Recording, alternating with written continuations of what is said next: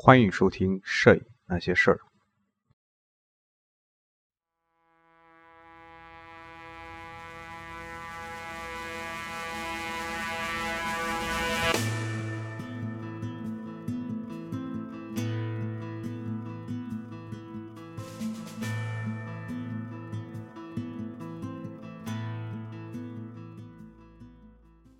各位影友，大家好，是松略布，欢迎收听《摄影那些事儿》，这是第九十四期。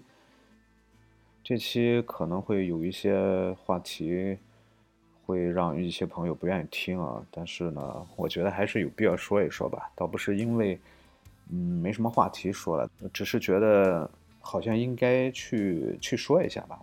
可能在生活中，大家可能也会碰到一些这样的事情啊，这样的人，就是什么呢？就是。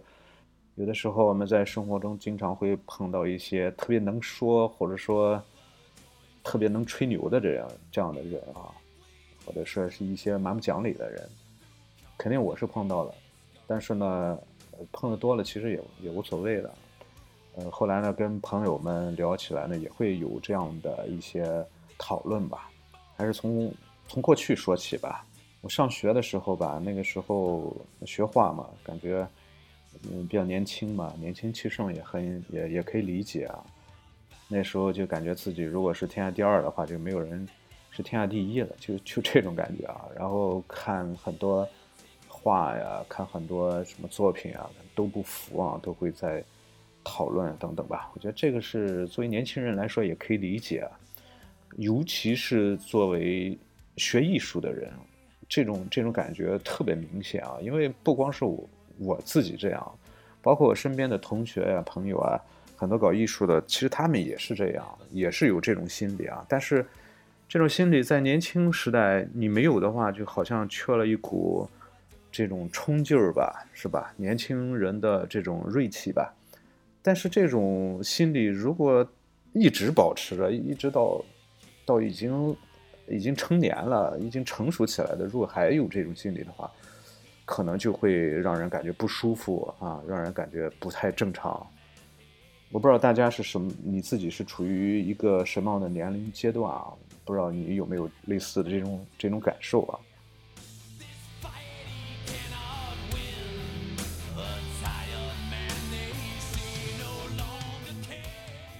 我年轻的时候，我记得是在上课的时候也会看一些画册嘛，就是有的时候也是。看到一些画，一些尤其是在过去，呃，一些这个绘画大师他们的那些画，就感觉像一开始像大家看那个马蒂斯也好，毕加索也好，啊，还他他们这些蒙德里安他们等等吧，这些很著名的这些画家，在看的时候也会感觉，哎，这画什么呀？这是这这这这也能成大师吗？这不我也能画出来吗？经常会会有有这样的想法吧。那么后来自己也会。经常会听到别人这样说啊，那那时候自己也是这样想，然后也这样说，然后就问那个当时我们老师，我们老师很多时候都会都感觉你们这 就感觉你们这一群小傻逼是吧？你们懂什么呀？那种东西它到底好在哪呢？他又没有办法一句话两句话说说明白说清楚，所以呢，嗯，一直是啊认为就是人家就是大师，就是世界承认了是吧？就是人的话就是值钱，怎么着怎么着啊？你不服不行，反正你做不到是吧？但后来呢，逐渐的，你这个，呃，通过自己学习也好，那么有有的时候确实感兴趣，去找一些资料来学习，就逐渐的就会明白啊，那那些个大师们他们为什么好，他们的他们的作品为什么，俗一点说就是说，呃，为什么会卖一个非常高的价格，包括那个博洛克啊，那那种画也能上亿美金，是吧？那么那么后来呢，就是逐渐开始理解。你知道现在呢，也会也会偶尔也会碰到，就是一是学生们，然后就是嗯，对这个对这个绘画并并不是很了解的人，他们在说起来，那凭什么那画就那么那么值钱啊？它好在哪？等等啊，就很不屑啊。不光是学艺术的人，就是很多外行人，他也会有这种想法，这个也也很正常，因为你毕竟你不了解这个东西，你不懂这个东西嘛。就像我们不懂古玩这个东西，是吧？那一个碗吃饭的碗要要那么贵，是吧？那一青花瓷瓶，一个青花瓷瓶要那么贵，这个不懂，所以所以有的时候确实是，呃，你没有研究，所以你也不好去去妄下结论吧。我觉得这个这个很多人其实都容易犯这个犯这个毛病吧。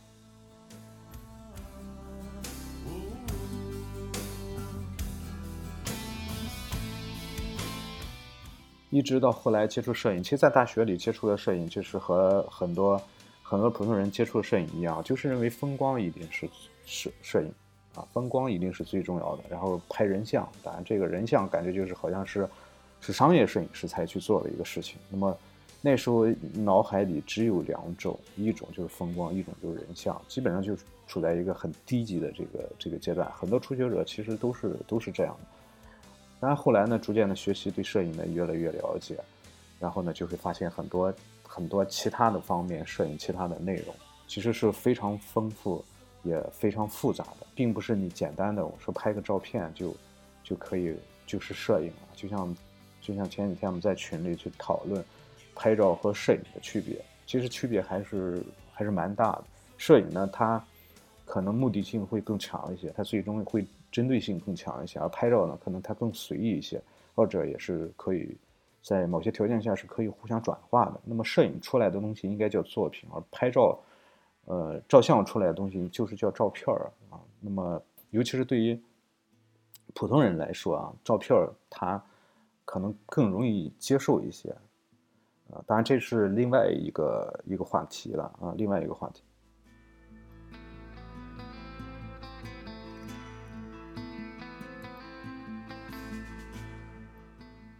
相信每个朋友身边都有一群共同爱好的朋友吧。他们，比如说我们，比如说我吧，啊，一起玩摄影，一起拍照片一起讨论等等吧。那么时间久了，你会对每个人特点有一定的了解吧？经常会碰到你身边这种朋友吧。那么对别人的作品啊，有的有的时候是指手画脚啊，说三道四啊。那么可能提的意见也不是非常的准确啊，也没有。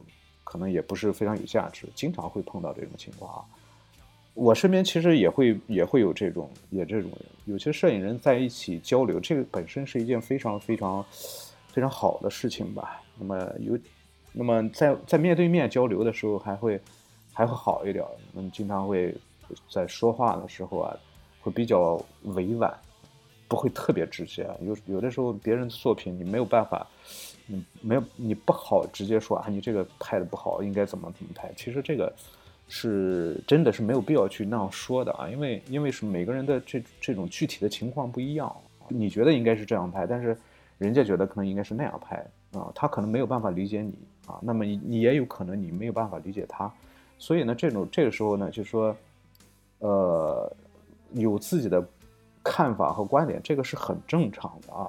一定要注意交流的这种方式啊，尤其是年轻人就说：“哎，我们哥们儿，我们关系特别好，随便说什么都都可以。”这个这个我也我也相信，但是呢，毕竟人和人之间的这种关系是靠互相尊重啊、互相理解来维系的啊。所以有的时候我觉得，呃，有的就是当然你也可以也也可以说这是一一种世故的表现，对吧？这个我也承认啊，确实有的时候说话应该是委婉一点。我身边的这帮朋友基本上都是年龄都比我长，所以我我有的时候说话也没有办法去说的很直接。另外呢，就是有很多朋友他们玩摄影的时间比我要长的很多，他们对摄影的理解也比我要要深刻的多。所以我们在交流的时候，确实啊也也会比较委婉，但是但是呢，就是说也能够去讨论很多话题啊。但是呢。在网络上就不一样了，大家在网络上相信都会碰到过类似的这种情况啊。你你拍一张照片，无论好也不好也罢，那么很多网友呢可能都会发表自己的这种评论啊。嗯，那么这个也本身也是很正常的一个事情。那关键这种评论呢，有的时候你说，呃，他可能这个评论就是哎不好，那不好在哪呢？其实。这个是恐怕是你最想知道的，但是他也他也说不出来，或者说怎么样，就是单纯就说啊，就就评论几句，或者说有有些甚至是会人身攻击啊。那么在刚玩网络那几年，确实是，嗯，那时候我可能也也也年轻，也也比较喜欢和他们在网上去辩论这些东西吧。那时候应该是这说应该是在零零几年的时候了。嗯，到后来呢，逐渐的，现在感觉这个网上又好很多，基本上没有什么谩骂的这种情况，除了那个摄影部经常还会出现这种情况，很多人基本上都属于这种不理你的这种情况吧，啊，觉得好呢可能会看一看，可能会回复一个简单的句子啊，觉得不好呢，有些他也直接不理。你像我是我就是，起码我是这样吧，看到一些不好的片子，我也不会去，也不去评论，因为因为。即便是你你觉得不好，但是别人可能觉得还挺好。尤其是对于拍摄者来说，这可能是他现在觉得他认为很好的片子，没有必要去去打击他嘛。那么他可能再过过一段时间再看的时候，可能就就会发现很多问题啊。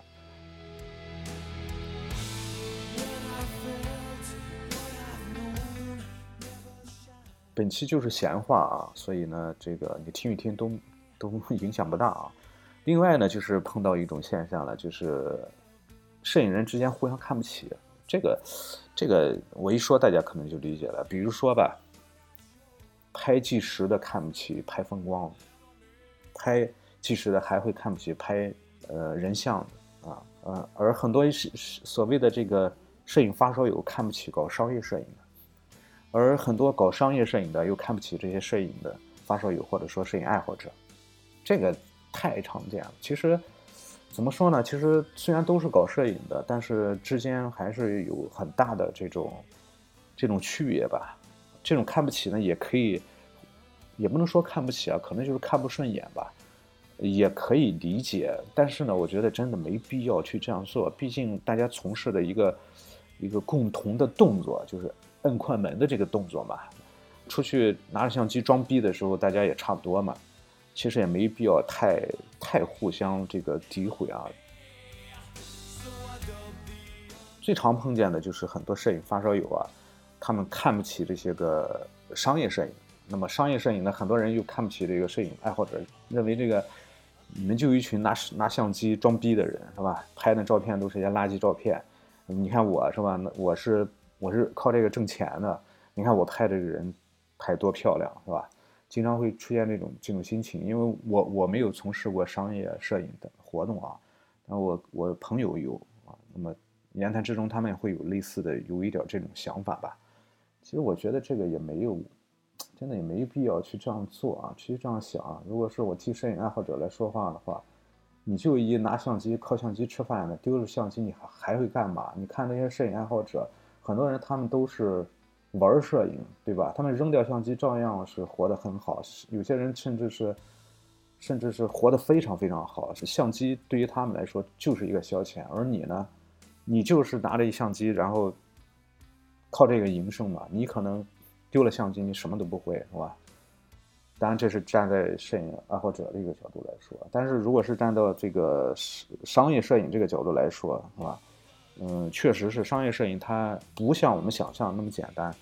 如果你想真正拍好的话，不是像在很多在影楼里纯粹就是为了混口饭吃，呃，拍的所有动作什么灯光什么服饰什么都是按套路来的，拍完之后后期全部都是一个格式，不是这种的话，真正是有自己的想法，自己去去研究，自己去搞道具，自己去研究这个化妆服饰等等啊，有创意、有理想、有追求的这些个商业摄影师的话，其实他们真的是非常的伟大。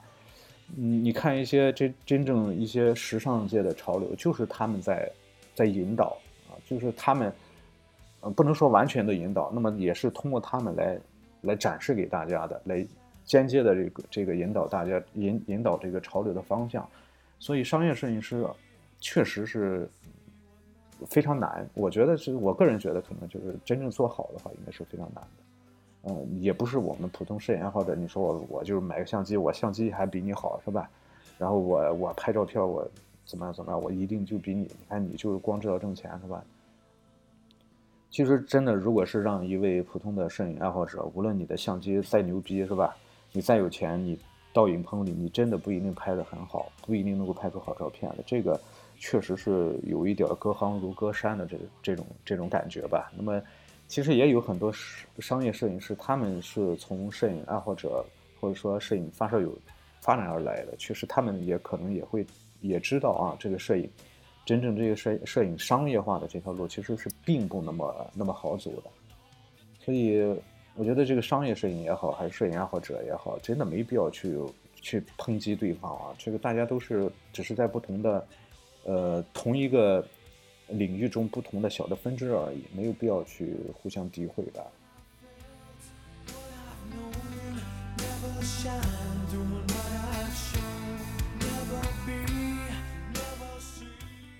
然后再说一下我们摄影爱好者他们之间的这种分类吧，就是根据拍摄拍摄的侧重点不同吧。我想大多数摄影爱好者喜欢的都是风光，然后喜欢拍一些风光啊、人像啊、美女啊。那么充其量再有一些会拍一些什么民俗照片啊。那么之前我们节目中也说过很多了，呃，大家看一些文章可能会对这些个批评也会很多了。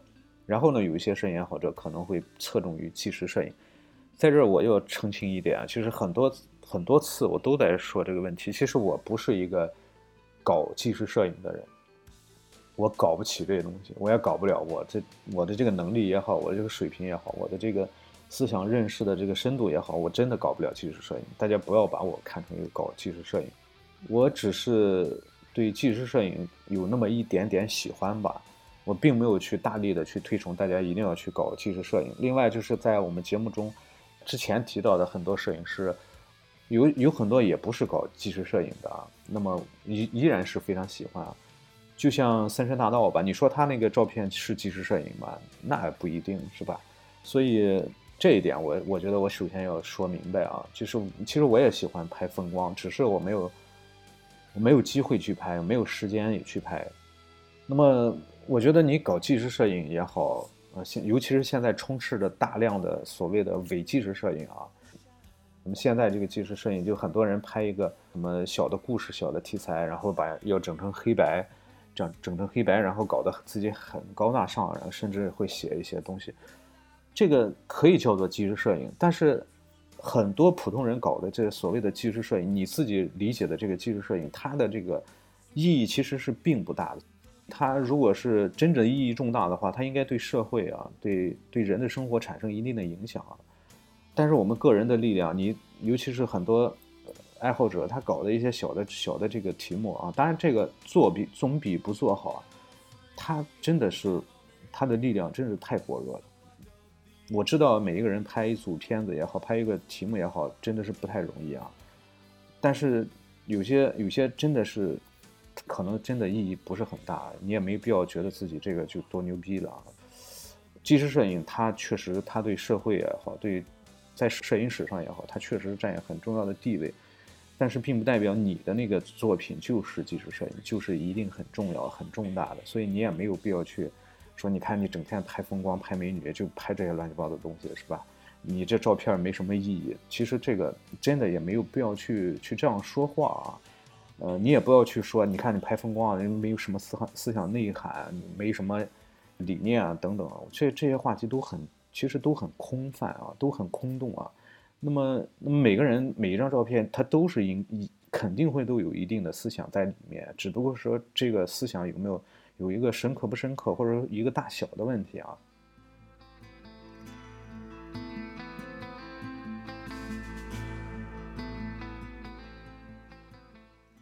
还有呢，就是你纪实摄影，你也不要去看不起人家搞人像的。很多人他拍照片就是为图一乐嘛。我喜欢美女，我也喜欢美女，我也想拍美女，甚至我也想拍私房。但是你没那个条件，你没有那个那个那个水平，你也拍不出来。所以你也不要去看，你看整天拍美女是吧？都七十多了还去拍美女，你也不要有这种想法。那么人拍的高兴，人活得很高兴，人哈哈一乐，十年过去了是吧？又比你。拿着相机整天装逼，然后去找题材，整天爬山什么，搞得自己累得要死，这活的也活的要幸福啊，是吧？所以我觉得有时候真的没有必要去去看不起别人啊，去看不起别人。那么人家拍风景，人家拍风光，这个是纯粹他的爱好，他不愿意去学习，他不愿意去拍纪实，他不需要我，我不愿意去拍什么是历史深刻的东西。真的没有必要去勉强，你也没有必要去贬低人家，是吧？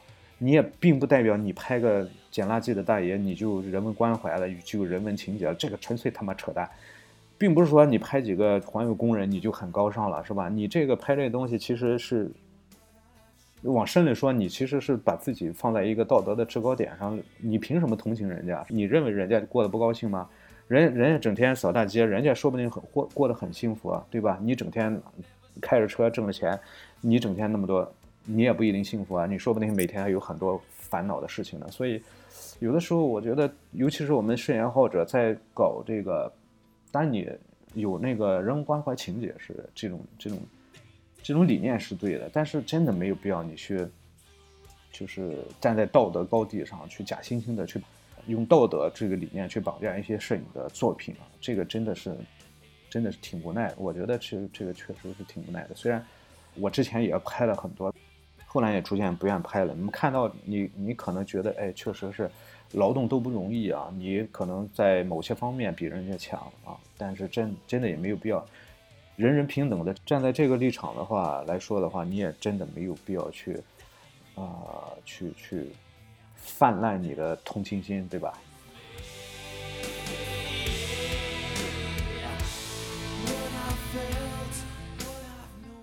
然后再说一说拍风光、拍人像啊，这些拍唯美照片、沙龙照片。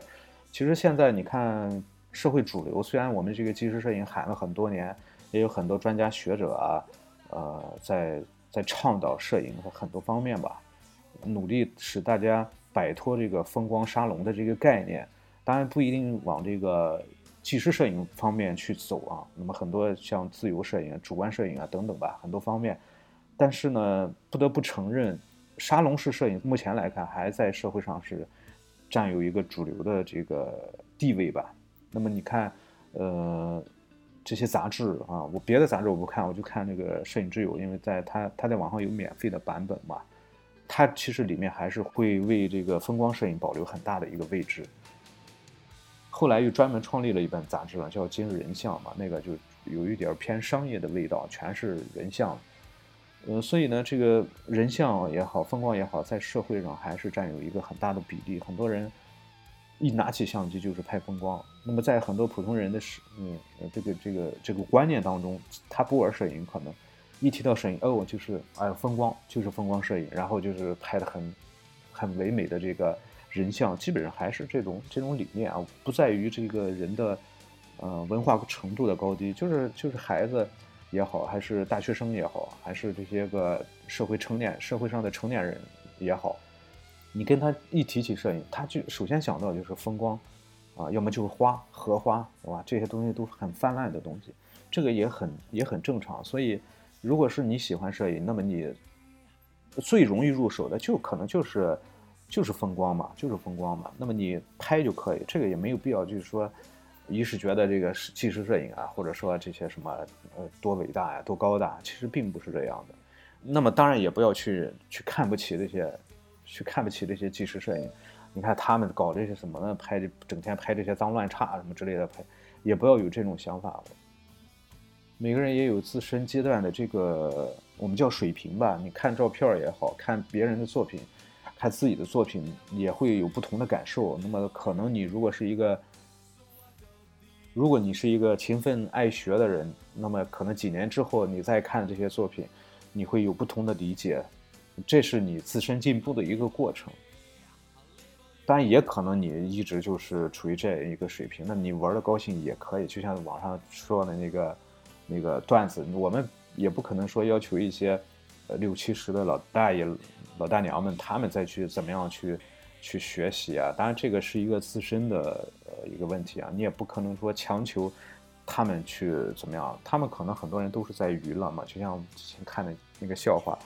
公园里一个老大爷在拍，拿着长焦镜头拍月亮啊，然后说：“你看我的什么多么牛逼的镜头，红圈儿是吧？嗯，一百四百，最大光圈怎么样是吧？我的机身怎么样怎么样是吧？你看我有拍月亮，然后打开闪光灯，啪啪的拍月。其实这当然对笑话来听，但是它反反映了一个，也是一个实际情况，就是人家高兴就可以是吧？当你六七十，你可能也有一大笔很大的收入。”那么你也没事儿，你可能也会去找一点事儿，是吧？对于摄影所谓的艺术来说吧，它可能是入门的门槛最低的，有钱就可以，你买个相机，然后你就可以拍，因为它基本上技术含技术含量的东西是是是比较少的，比较容易解决嘛。它不像绘画，它不像唱歌，是吧？那你没有一定的专业技巧，你搞那些东西都是不成气候的吧？